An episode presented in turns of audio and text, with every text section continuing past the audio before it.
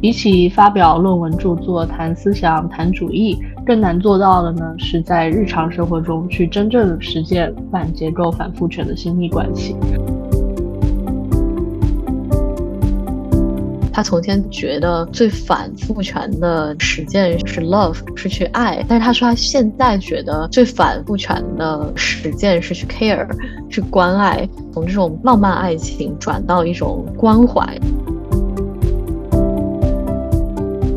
不是说我们现在拥有就是最好的，变化肯定会带来一些问题，带它带来挑战，带来焦虑，带来这些不确定性。但同时，它也是我们去改变自己到底能够怎么样作为人类更有尊严的、更好的、更平等的生活在这个世界上的一种必须的思考吧。我觉得，就虽然哪怕我们还不确定。新的生活到底是什么样子？但是我们很坚决的，就是我们不要再过旧的生活。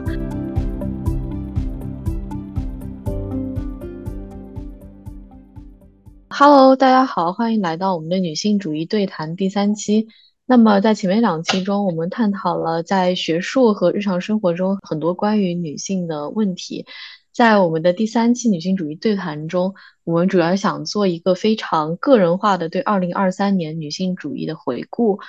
那么在一开始，我和殷如都分别挑选了一句我们觉得非常可以概括我们对女性主义的感受的话。嗯，那我的话，我选的是这句：乡愁是属于男性的奥德赛，而逃离是刻进女性身体里的史诗。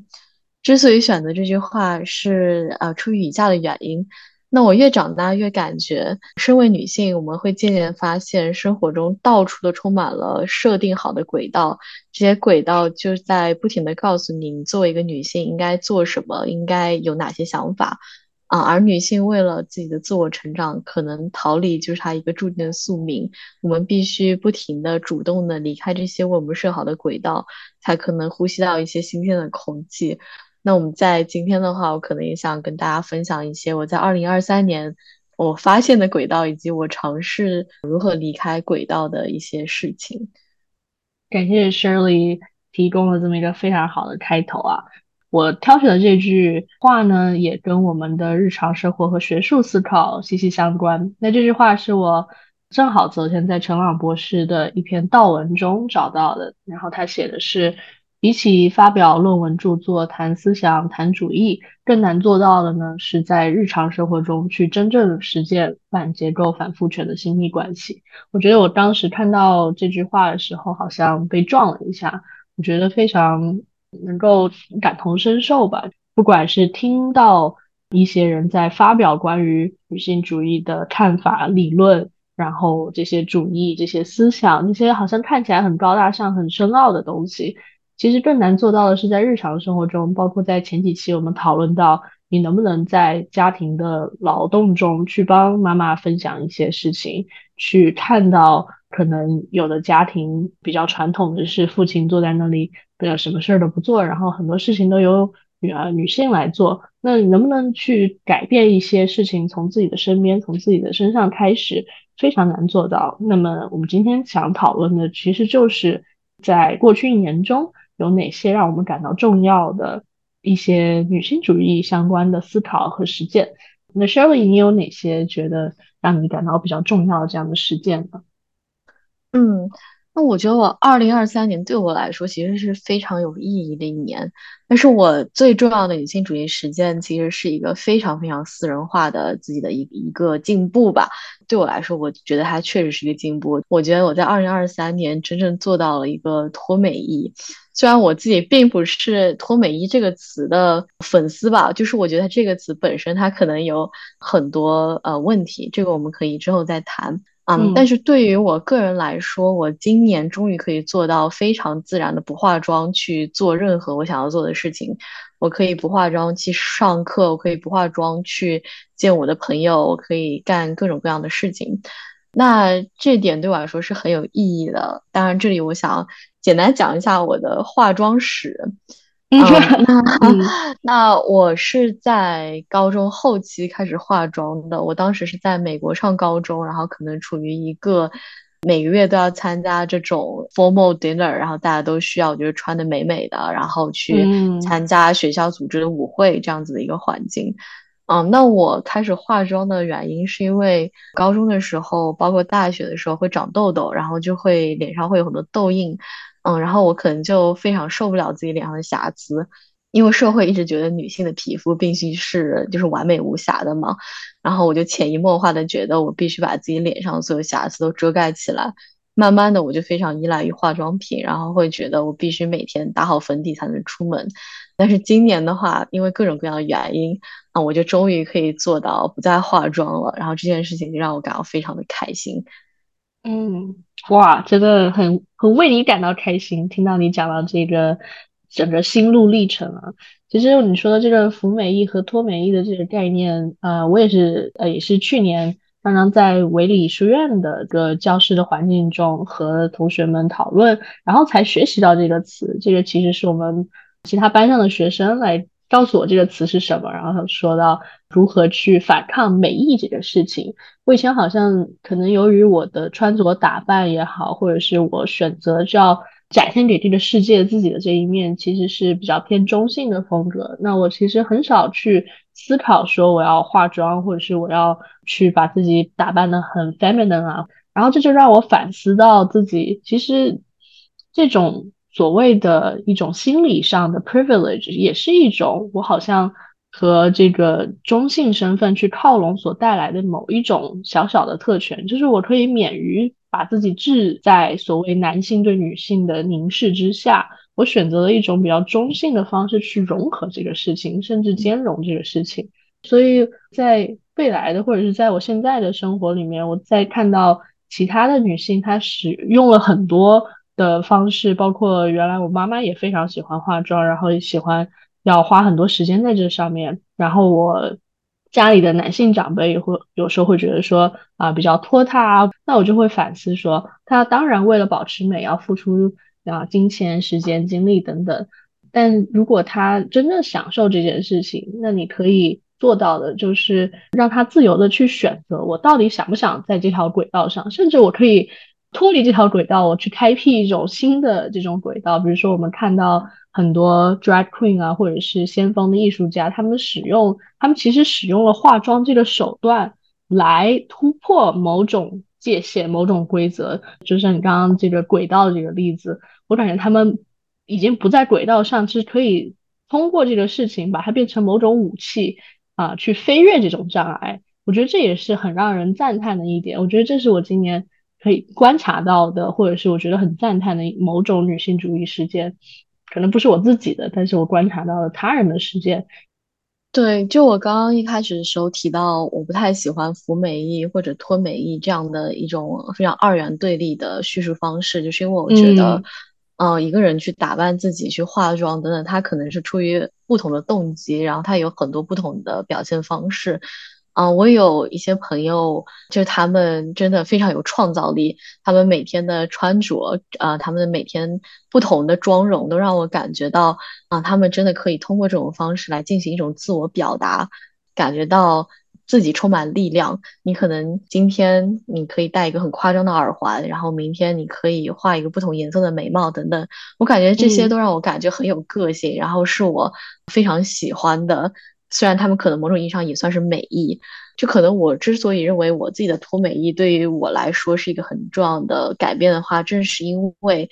我通过很长时间的内省，我觉得我化妆真的不是在自我表达。啊，而是因为我对于自己素颜不能够接受，然后我对于女性脸上有瑕疵这件事情的一种恐惧，嗯，所以我在在化妆。那我现在觉得，我现在今年可以做到很自然的不化妆了之后，我反而觉得可能未来我可以带一种更好、更平和、更 positive 的心态去看待化妆这件事情。我反而可能更愿意去探索啊，我真正到底喜欢什么样妆容，或者我喜欢什么样的打扮。那可能就是一个一个必经的道路吧。然后还有一点可能想提到的是，我不希望就是大家对于就是化妆的女性有太多的苛责，然后去说你们这样就是在服务于男权啊等等。嗯，因为这也是之前跟英如在闲聊的时候，我们提到，就是也许女性化妆也是出于一种对自我的那种保护。那我今年就是不化妆了之后，我就明显感觉到我在一些我感觉大家都比较 inclusive，非常大家都比较友好的环境中，我不化妆就不会有任何不舒服的感觉。嗯，因为我清楚的知道别人不会因为我长什么样子而对我有什么看法。但是我在一些就是所谓就是爹味比较重的环境里的时 候，我就会还是会感到比较就是没有安全感，就会觉得对方好像在凝视我。嗯，所以我感觉很多时候我们也要意识到，女性化妆是一种一种对爹味社会的一种就是自我保护。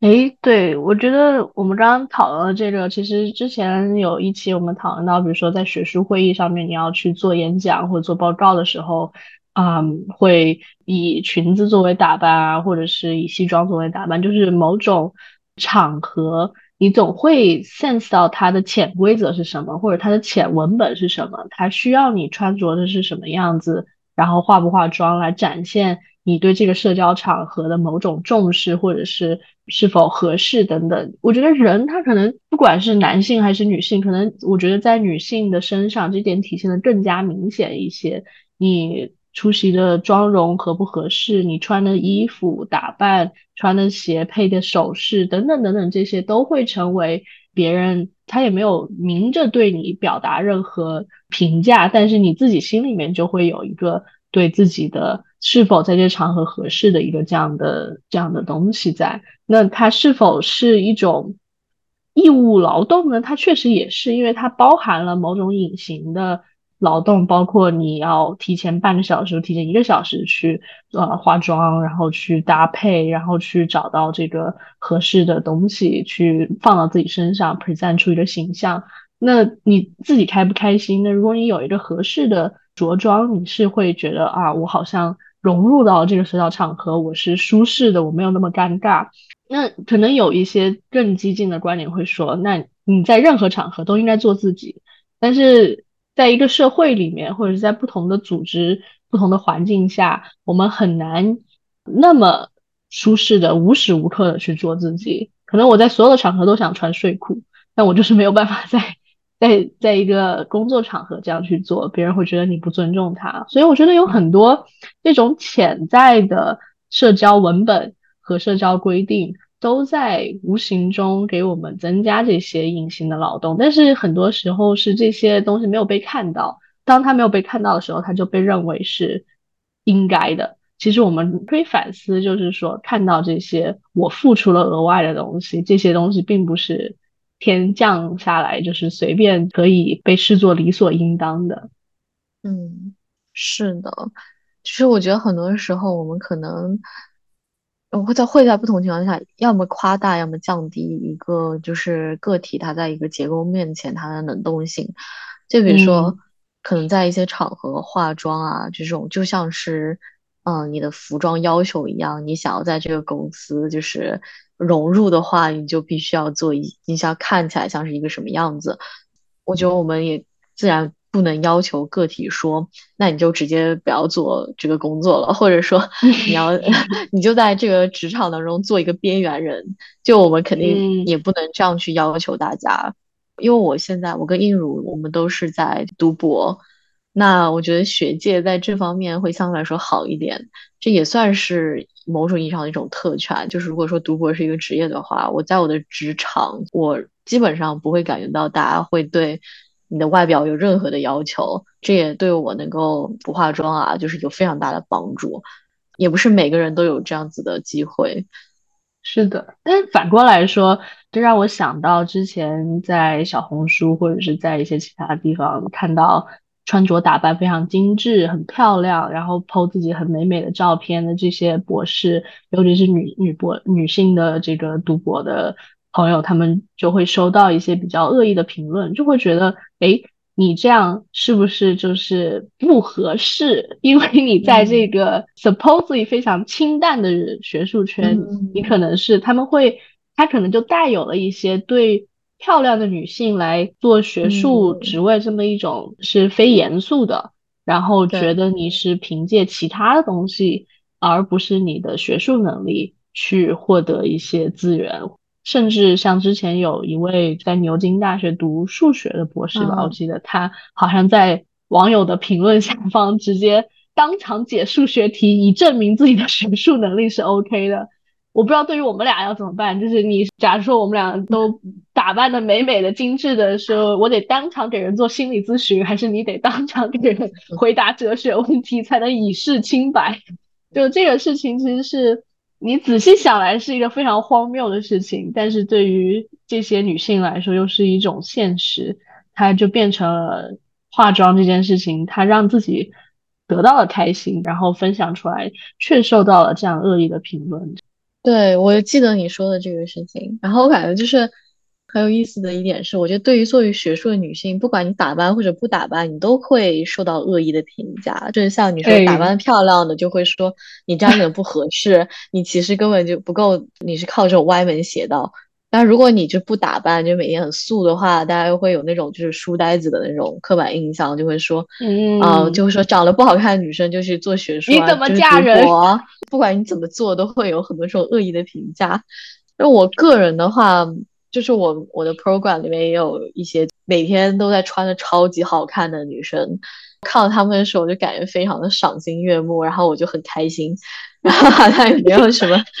没有什么别的想法。可能作为身在这个其中的人的话，就还是选择自己合适的吧，因为我感觉学界对我来说比较好一点，就是它基本上没有很结构性的你要打扮或者说你不能打扮的这样的要求，嗯所以大家自由度就比较高。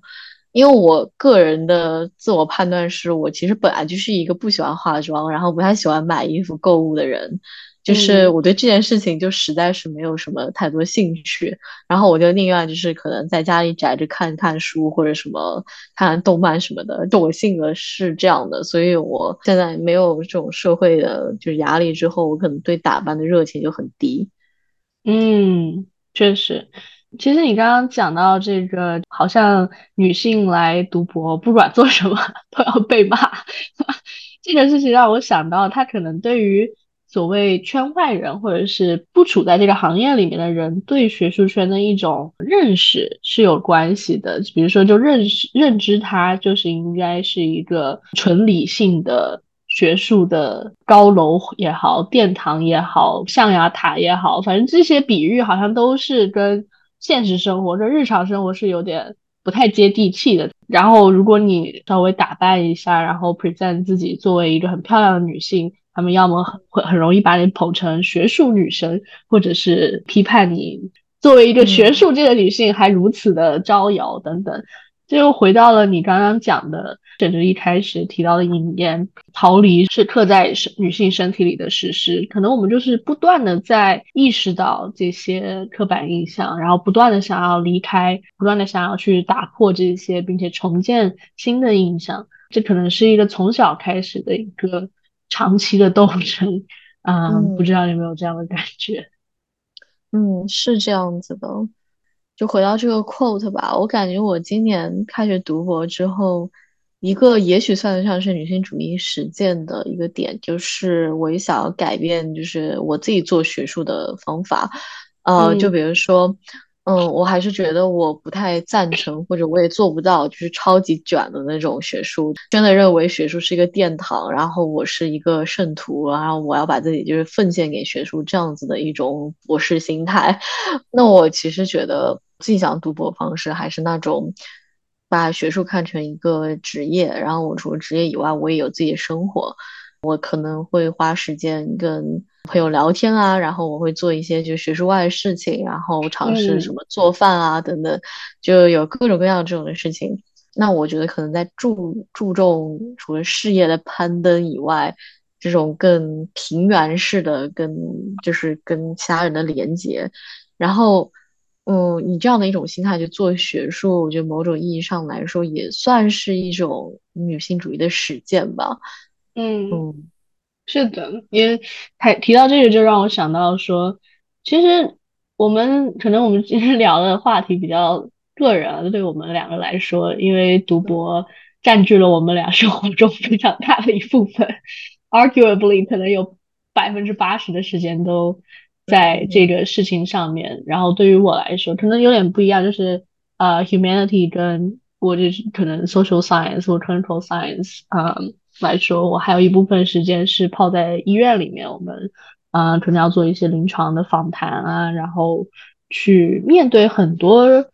嗯比较血淋淋的东西吧。说实话，就比如说自杀倾向，因为我们做自杀倾向啊、自杀行为这些研究，然后你就要面对很多他们给你抛来的问题，就是人为什么要活着？说嗯，我也不知道呢。就这这些问题，其实都会让你反思到，就是自己的身份，然后做学术这个事情，它是否真的有那么重要？去发表一些可能很少有人看的论文，跟我跟这个人去谈话，了解他在想什么，然后啊、potentially 想出一些事情来。呃，嗯理解他也好，或者是在未来帮助类似的人也好，我觉得这都是你在选择一个其实非常父权 dominate 的学术界的时候，嗯你作为个体可以去做的改变，从这种日常生活中很微小的事情开始，或者说从你的一些嗯实际和人接触的工作开始，尤其是我觉得像我们做播客也是一种。一种对学术界的反叛嘛，就是凭什么说我们的思考必须是都凝结在论文的这个这个琥珀里面？我们可以把这些嗯思考啊、分享出来，也是一种也是一种尝试，一种改变吧。嗯，那在去年这个瞬间，就你也提到你刚刚开始读博，然后其实是做出了很多实践，有很多思考。那你感嗯。觉有做到哪些啊、自己作为女性的挑战吗？你感到的？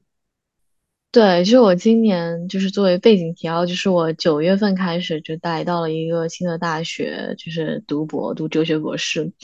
嗯，然后嗯我感觉我今年可能作为女性最大的挑战，就是终于来到了一个真正完全被白男就是 dominate，就是完全被白男统治的学术环境，真的太嗯吓人了。因为我之前的本科的话，我们的哲学系还相对来说比较多元，然后没有比较多女性教授，然后有比较多的加黑人嗯教授啊，然后呃，我自己的 program 里面也有很多就是亚裔啊，然后很多好朋友，呃，然后我来到就我就不说哪个学校，但是呃，来到这所学校之后，我某某藤 藤上的某根瓜，来到这里之后，我感觉它实在是太白了，就是就大家看不到，但是 Sherry 现在脸上露出了痛苦的面具。啊，是的，就首先我们这一届的话只有五个人，然后这五个人里面，呃，就只有我一个女生。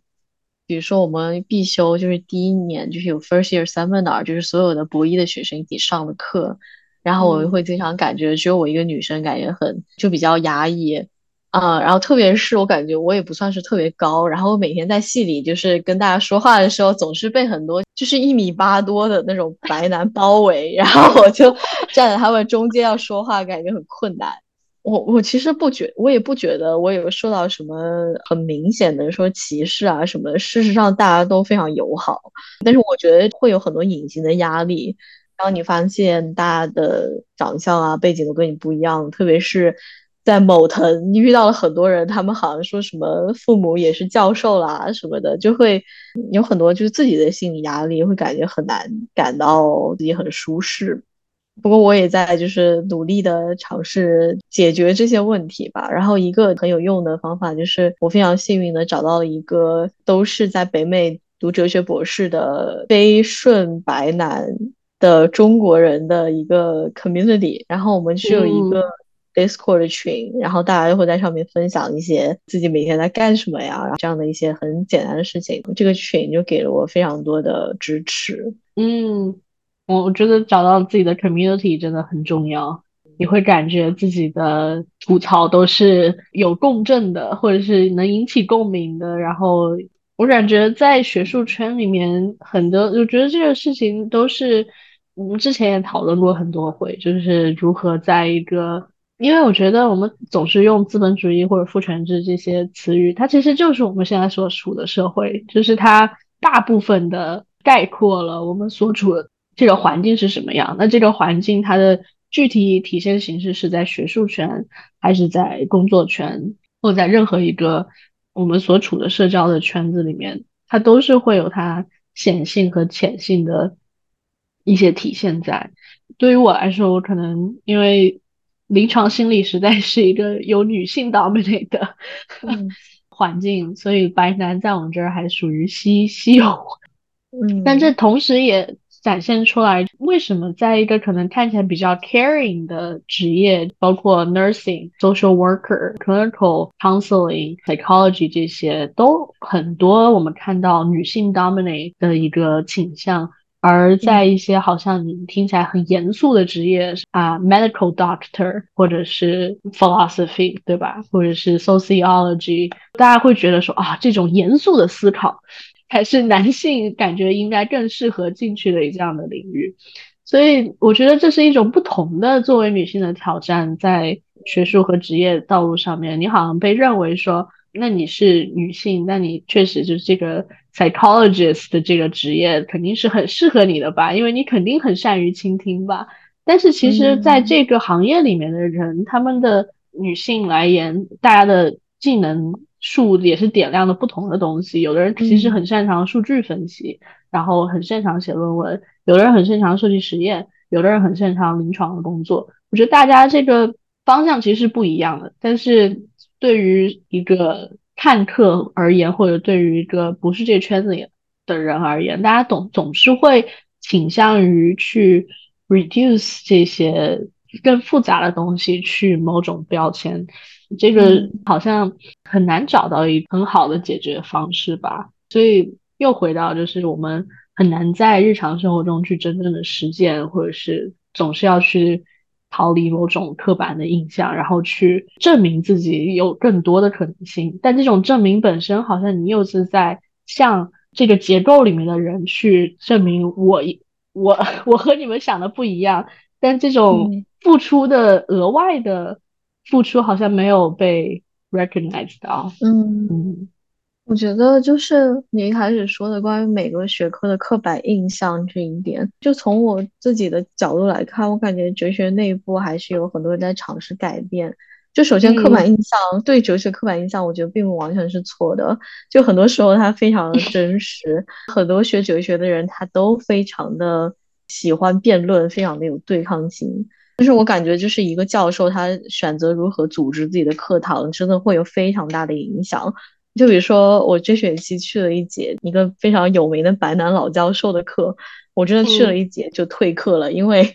首先当然我也不是很感兴趣，然后当时他就要求课堂讨论不能举手，就他希望你必须要参与，但是他不希望你举手让他来叫你，而是你一定要直接加入这个讨论。对对对，你就是别人讲完之后，你就要直接插进去。然后当时就讨论非常激烈，而且那个课它还是比较美国的那种政治哲学的那种，然后是有非常的男性主导。然后我当时在那个课上就感觉精神压力非常大，而且我好像也是那个课里面为数不多可能一两个就是非英语母语的学生，我要在这样的环境中发言已经很困难了，然后我还不能举手，我还一定要尝试插入别人对话，实在太困难。但是，比如说来到另外一节课上，可能一个女教授，首先她会确保大家做成一个圆形，都可以看到彼此。如果你有问题的话，你就举手，然后她就会叫你嘛。然后你你提问的时候，她会非常友好的看着你。然后你问完问题的话，她就会 acknowledge 你的问题，就是本身是有意义的等等。就这种非常小的细节，它就确实可以让很多人感觉很舒服。作为哲学内部的参与者，可能就是你有也有义务重新思考这个学科它可以是什么样子的。嗯，对你最后那句话让我想到很多，就是你说我们可以重新思考这些学科可以是什么样子。很多对立的观点会认为说，更激烈的交锋、更 aggressive 的这种头脑风暴，才能产出更好的 ideas。因为我就是从教育学院这样过来的，教育学院里面真的大多数都是女教授，然后大多数都是你刚刚说的这样的风格，就是你你好像不管说什么，他都会先 acknowledge 你，然后提出一些东西，然后再让你继续去讨论。对立观点会认为这样的东西你根本没有在讨论东西，就是你只是在给大家心理安慰而已。我我很好奇你你会对这样的观点有什么样的 pushback？就是我觉得。你要表达意思本身可能跟就是你在用什么样的语气，嗯，没有那么大的关系。正好前两天在那个柏拉图的课上，我们讨论到的一个柏拉图他自己写作里面的一个内容。他我们当时在读他的一一篇叫做《Philebus》的一个柏拉图对话集。我们教授的解读就是说，他一开始的时候换了一个就是 interlocutor 一个对话者，其实就是因为在另外一篇。嗯，柏拉图的对话集中，柏拉图跟 A 的讨论，他们变得越来越激烈，最后就变成两个人在吵架。然后在这一篇延伸集当中，柏拉图他就换作跟 B 来讨论，然后他就在一开始就跟 B 说好，嗯，我们不要把对方看成对手，我们要把对方看作就在寻找真理过程中的合作者。嗯，我们做的一切。对谈都不是为了获得胜利，而是为了更加靠近我们想要得到的答案。就哪怕在哲学内部，其实我们也有很多的思考：到底什么样的课堂氛围，什么样子的对话，能够帮助我们就是达到我们想要的那个结果。然后另外一点的话，就是我也能够理解，就是有一些就是哲学家，或者说就各种课堂，大家会觉得。我们不要搞那些就是看起来很友好的这种假惺惺的东西了，大家就是 大家就是直接针锋相对就可以了。但是，但是我感觉就这样的方式，你确实是对各个学生来说是不公平的。那就是对于很多从小非常自信的白男来说，你让他去加入这样对话，他就是更加的更加的舒适。而且有在精英学校，真的有很多学生，他们可能真的父母就是教授或者是律师等等，然后他们可能从小就生活在这种唇枪舌剑的氛围里面，他们就会表现的比其他人更好。嗯，但是很多时候，很多就是更边缘化的学生，他们也有非常多很好的想法。那我们为了为了听到这些，我觉得更可能很多时候更有意思的想法，我们可能就需要创造一个更友好的环境。嗯，对对对，我特别同意你说的这个，就让我想到，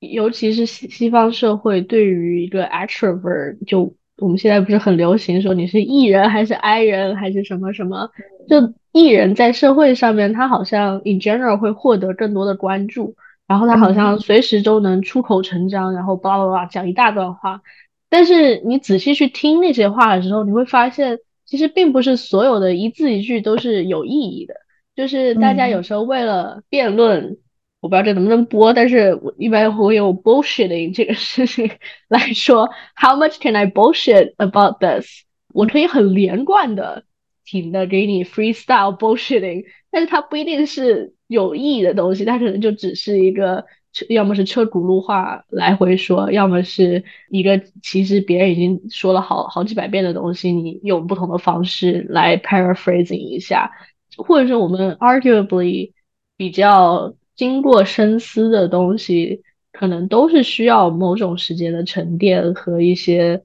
恰当的机会才能够去表达出来的。这个其实也让我想到现在。啊，这种 aggressiveness dominate 的学术环境，它要求你不断的去 push out papers。就我们现在都不叫 write papers 或者是 write manuscript，而是要你 push out papers。为什么？因为你只有五年时间，然后你要向未来的人去证明说，你在这五年时间里有多么的 productive，多写了多好的东西。所以这些事情，我觉得其实都是。嗯，我们可以如何去重新想象我们未来的学术环境，或者是未来的这个社会环境是什么样的？我们能不能给 I 人或者是 这个需要多一点时间的人一些多的机会，而不是很没有耐心的把他们扫到一边？我觉得这都是我们可以去思考、去讨论的。嗯，是的。其他的挑战，我觉得越除了越来越感受到这个。学术环境里面的压力以外，其实作为女性，我觉得我们又不得不回到了婚育的问题。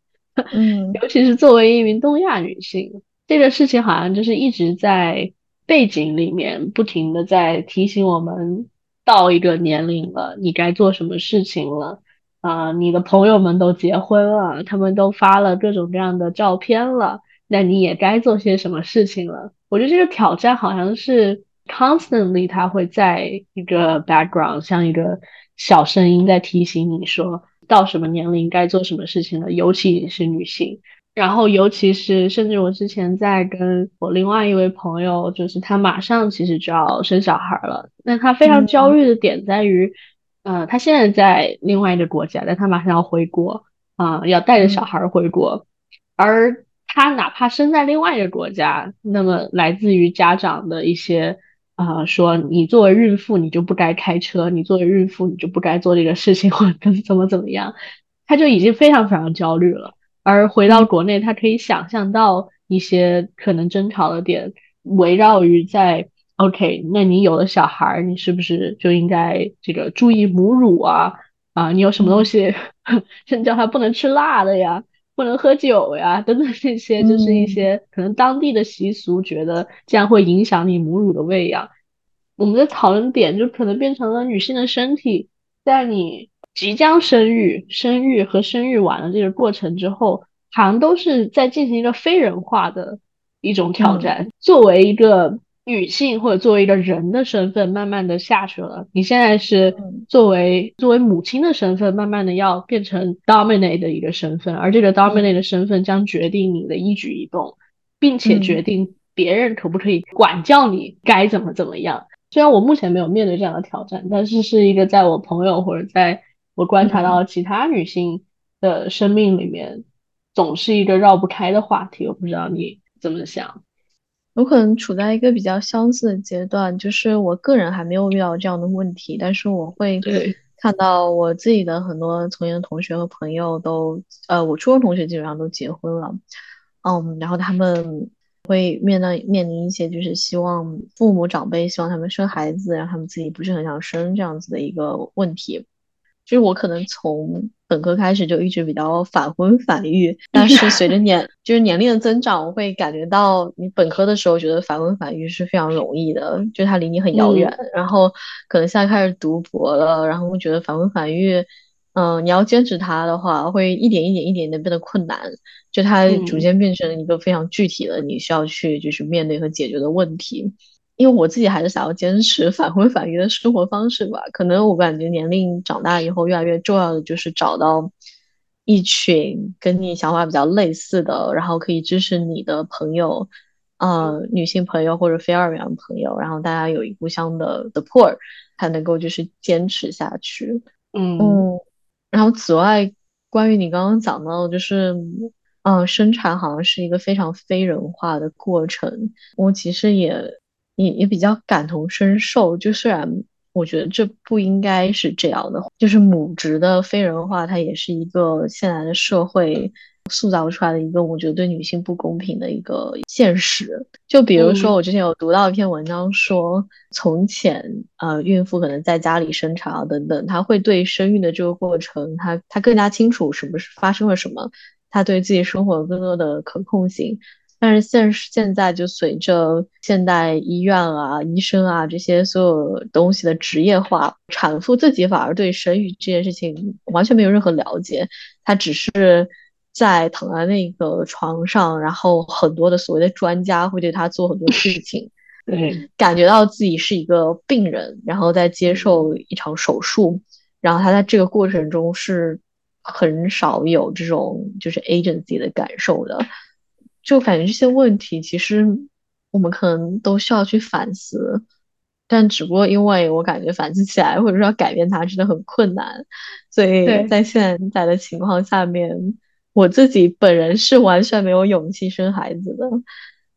对，我觉得刚刚我们提到母职的非人化，以及好像看起来的科学进步，反而把很多母亲去了解她具体的过程是什么的。这些意愿也好，或者是啊信息也好，都已经转交到了所谓专业的医生或者是专业的人员手上。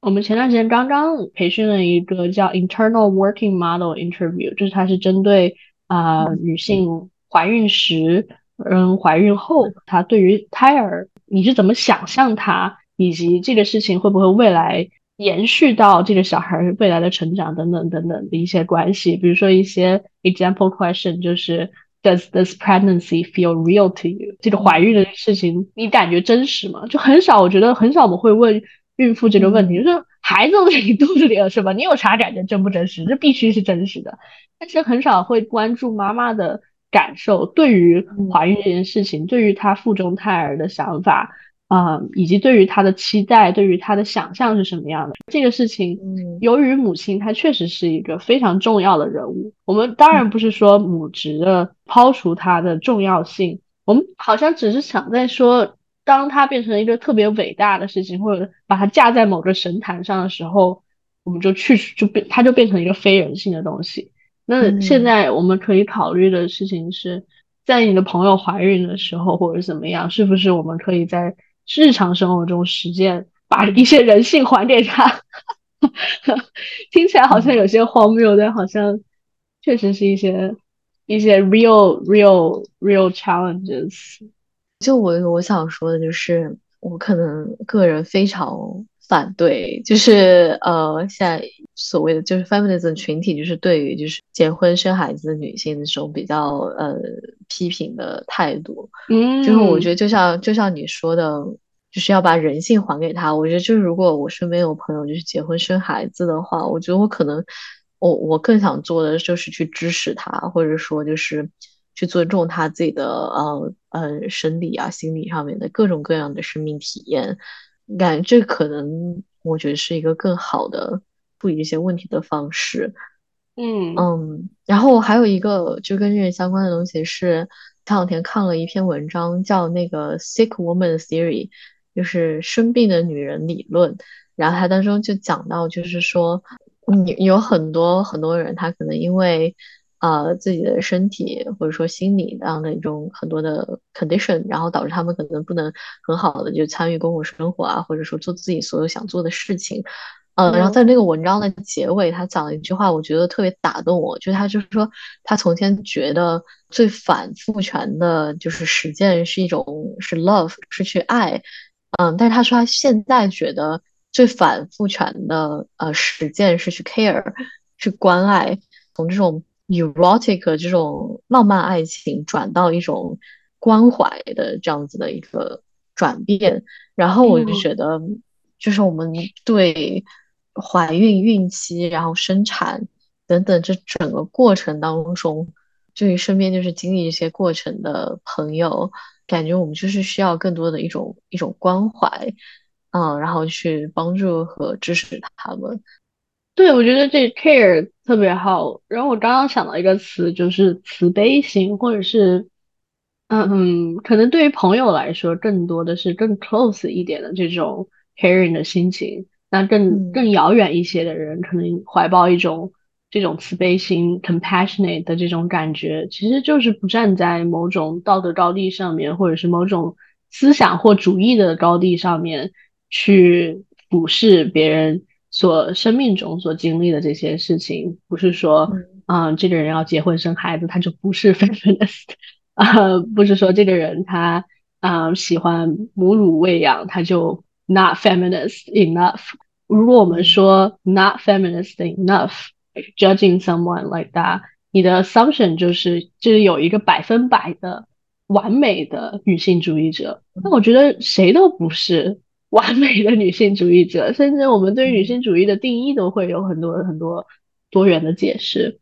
从这个角度来讲，其实回到我一开始选的这个 quote，就是比起发表论文、发表评论，去站在主义的角度去评价别人日常生活中的选择。更难做到，其实就是在日常生活中，像你刚刚说，去 care 朋友，支持他们的选择，然后在自己的生活中，如果你有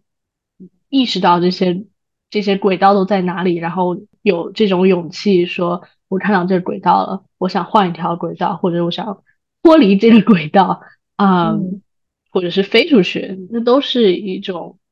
可以身体力行的实践。所以我觉得我们真的讨论了特别多，就我觉得三期对我来说很特别的是，我们讨论很多其实是生活中的事情，很很个人化的、很私人化的啊，不管是婚育也好，不管是在学术环境下遇到的困难，然后包括啊一开始你提到的服美役和脱美役、化妆打扮这些，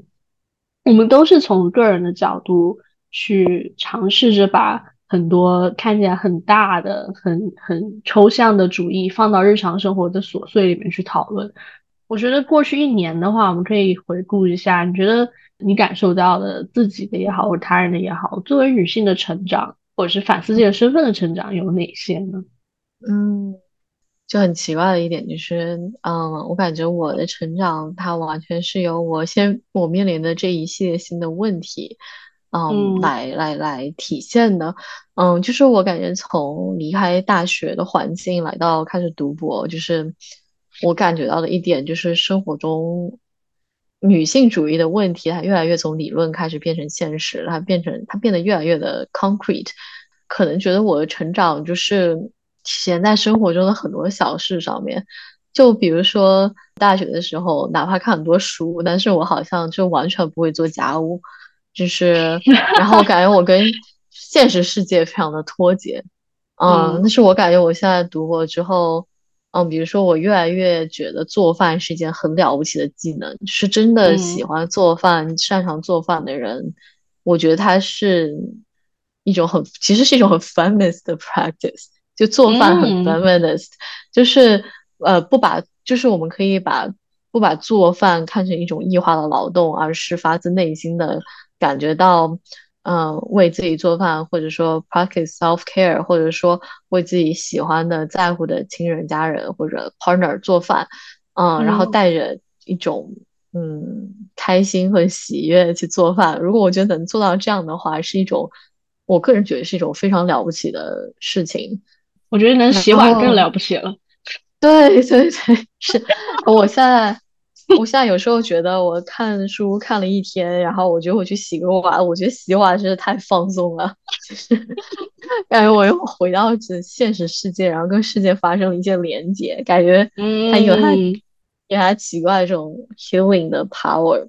我感觉今年还有一个成长，是我感觉好像我跟我妈的关系变得更好了。嗯。觉得可能有一个契机是，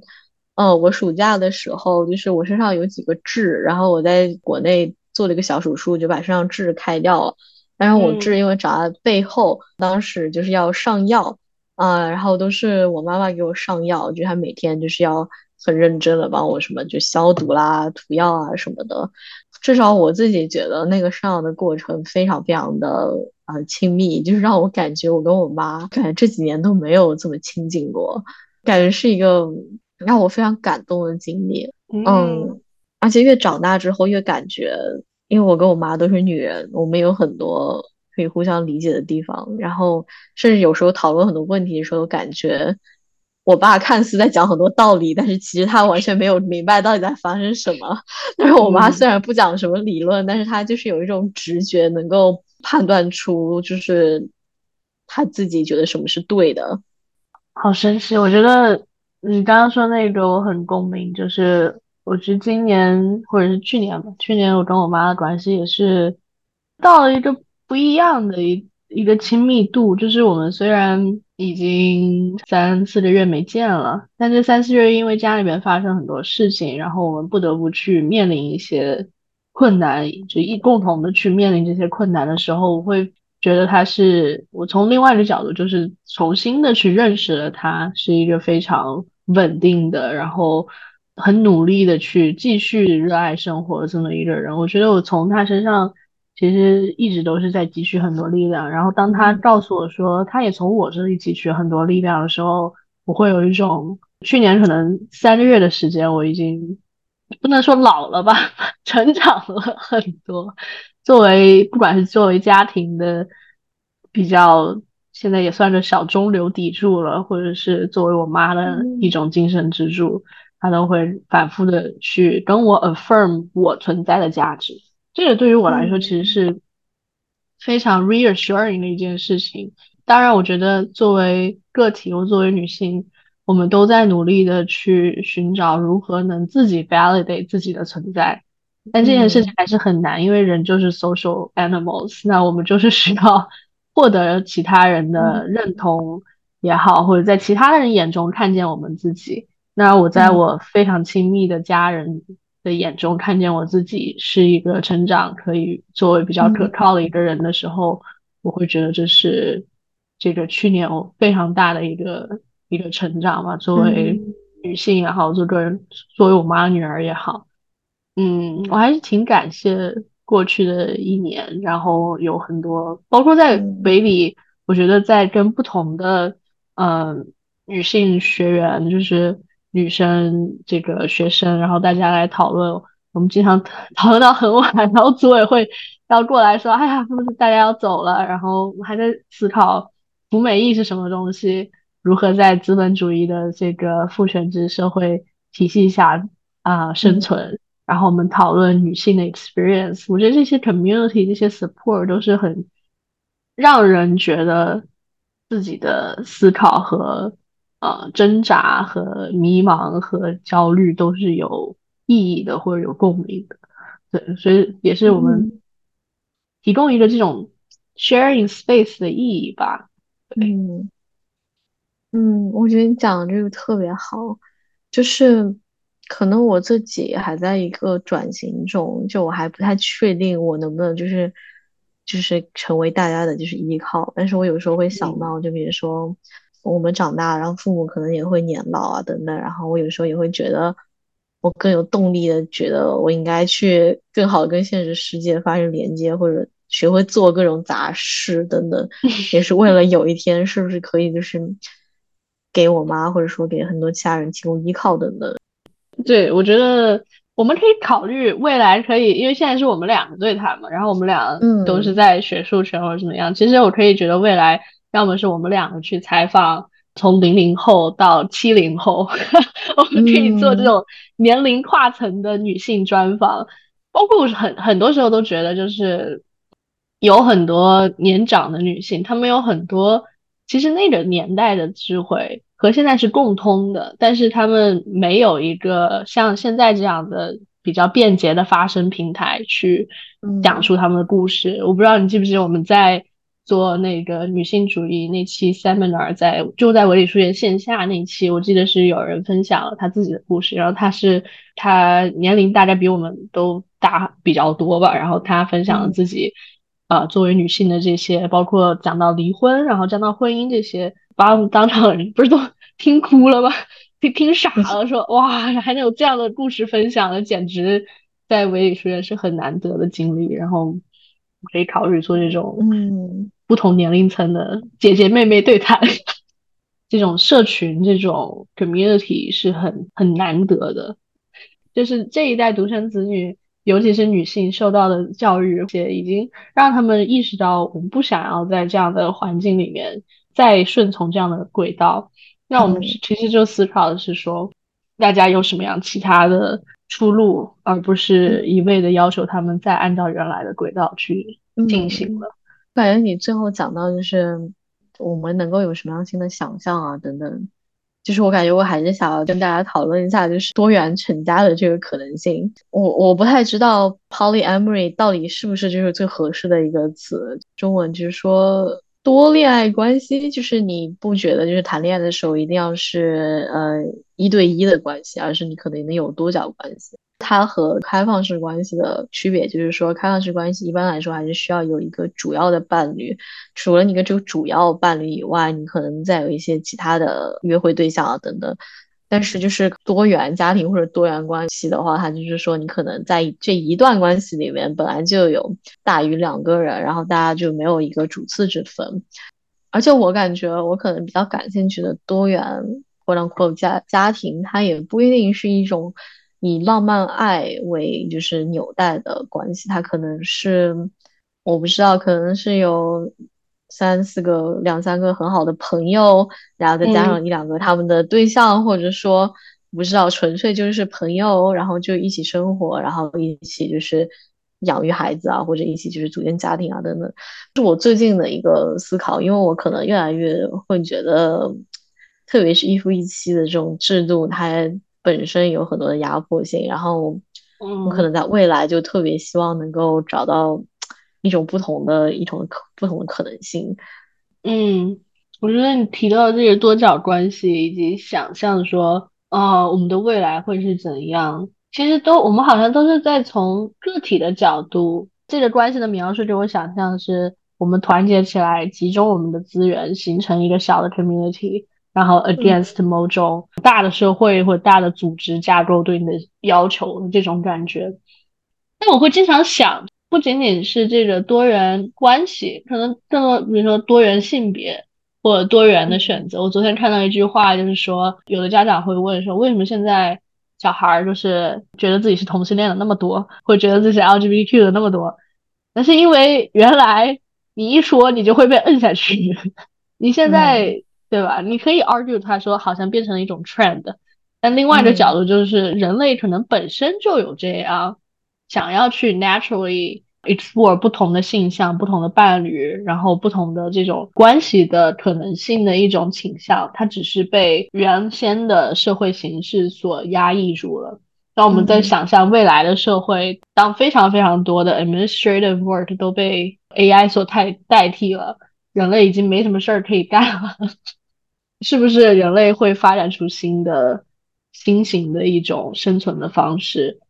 你不用被绑定在一个所谓需要你一夫一妻或者是什么样一对一的这种稳定的单元性的这么一种结构中，然后大家会意识到说，哦，好像流动会带来更多的可能性，我们需要更多的创新。因为到到那个时候，感觉如果我们在 talk sci-fi 的话，到那个时候，未来的社会所有已有的知识都已经被 AI 所学习完毕了，那你能做的就是说我如何在现有的基础上再进行创新，那那个时候其实我们就需要人去解脱掉所有的这些嗯束缚，然后去思考更新的东西、更未来的东西。是的。很多人可能进入婚姻或者说进入一夫一妻的异性恋关系，很多原因就是对一种未知的恐惧，或者说有很多人会觉得，如果你不结婚的话，你到老了就没有人照顾你啊，或者你一个人孤零零的很可怜。嗯，但是其实就假设在一个理想社会，就是说我们有很好的就是养老制度，或者说你不用担心自己老无所依啊等等，是不是？大家就并不会那么想，就是跟一个人绑定，然后以至于自己不会那么孤独。然后，就比如说，嗯，我之前有看到，像英国有一个就是类似于实验性的那种 residency，都是一个大房子里面，可能有十多个女性，她们就一起生活。然后他们都是五十岁以上的，就生活在一起，然后他们可能一起什么种花啦，然后一起就是什么做饭啦，然后他们还会一起就是玩各种各样游戏啊等等，过得很开心。是不是这种这样的生活、生存、养老就是方式，就是变得越来越广泛普及的话，会对就是异性恋的婚姻制度就是有非常大的冲击。嗯嗯，确实，你刚刚想到这个养老，就让我想到其实。在现行的养老的一个想象中，对女孩子的，尤其是就是独生子女里面女儿的要求会非常高，因为大家会觉得说啊，男孩子要出去有闯另一番事业，而女儿是吧？Supposely 就是应该陪在父母身边，然后尽到你这个孝的这个本分等等。那当然，arguably 很多男孩也会被授予相对的 expectation，但是他们的伴侣。比如说女性的伴侣就会不由自主的也要去 take care 他们的父母，因为还是我们把照护啊或者是看护这么一种家庭的责任总是归结到女性身上。那在你描述的这种未来的新型的养老的方式的时候，把这个家庭内部的东西打散之后，这样的责任其实也就落在了他们自己去 take care 自己，或者是比较专业的护工。然后去 take care medical 这些事情，等等等等这些，其实确实我在想，我们已经看到了很多现有的轨道，那我们能能不能就是去想象一些新的轨道是什么样子？然后不要去恐惧说，不是说我们现在拥有就是最好的，变化肯定会带来一些问题，带来带来挑战，带来焦虑，带来这些不确定性，但同时它也是我们。去改变自己到底能够怎么样作为人类更有尊严的、更好的、更平等的生活在这个世界上的一种必须的思考吧？我觉得是的，是的。就虽然哪怕我们还不确定新的生活到底是什么样子，但是我们很坚决的就是我们不要再过旧的生活，就是就是 对，我们可以去尝试不同的生活到底是什么样的。像你之前提到多元关系 （polyamory），这个我倒是没有遇到这样的家庭，但我最近遇到非常多同性家庭也好，同性伴侣也好，然后之前有呃有同性伴侣跟我说到他们在。一些偏远的，比如说云南啊、昆明附近的一些山区，他们其实碰到那种希望建立多元家庭社区的一个自己的小的乌托邦那种生活啊，不同的多元家庭聚居到那边去，然后大家可以在那里养育自己的孩子，从而就是通过社区自治的方式去让孩子受到比较呃 inclusive 的教育也好，然后。不用去 这个社会上面遭受别人的啊不同的眼光，同样所有的事情都有两面性。那有人可以 argue 说啊，那这些小孩子出去肯定没有什么抵抗能力，没有见识过真实的世界。但我觉得这些东西其实都是心理学啊、教育学、人类学应该去 study 的事情，是不是真的会这样？如果不会的话，我们社会能不能更包容一点，去接纳这些多元家庭的社区？是的，是的，就我所知道的，像多元成家的话，反正一开始到有这样的可能性，还是几年前，就是读关于酷儿群体啊他们的文献，就是他们酷儿群体内部有更多这样的例子，几个人在一起就是养孩子啊等等的，嗯，然后我最近也知道，就是在美国哲学界的话，也有哲学教授，就比如说芝大那边就是有一个女教授，她就是同时有两个丈夫。然后她两个丈夫也都是哲学家，然后他们都在芝加哥教哲学，就相当于他们三个人还是同事。反正我感觉我对这样子的，嗯，新的可能性还是个人很有兴趣。就仔细想想的话，会感觉就这样子的多元成家，或者说就是就几个人组成一个小乌托邦，它可能它就是比较反政治，就是它可能跟政府就是有一个。张力在，毕竟你想，如果三个人还好，你再多一点，五六个人，如果 组成一个，组成一个家庭，就出来了，就是 很容易就感觉就好像大家在聚众干什么事情一样，聚众要干什么事儿？对，我不知道你看过那个叫 Ursa 勒古拉他写的叫《黑暗的左手》一个科幻三部曲，然后它里面就描述一个星球上面，就是大家。可以在某个季节，这帮人变男性，这帮人变女性，然后有一帮人是中性，然后换一个季节，大家可以变换自己的性别，就是这种想象中的流动性。就人为什么就是有生理的性别的不同啊，以及我们这个社会性别所构建出来更复杂的一种流动性。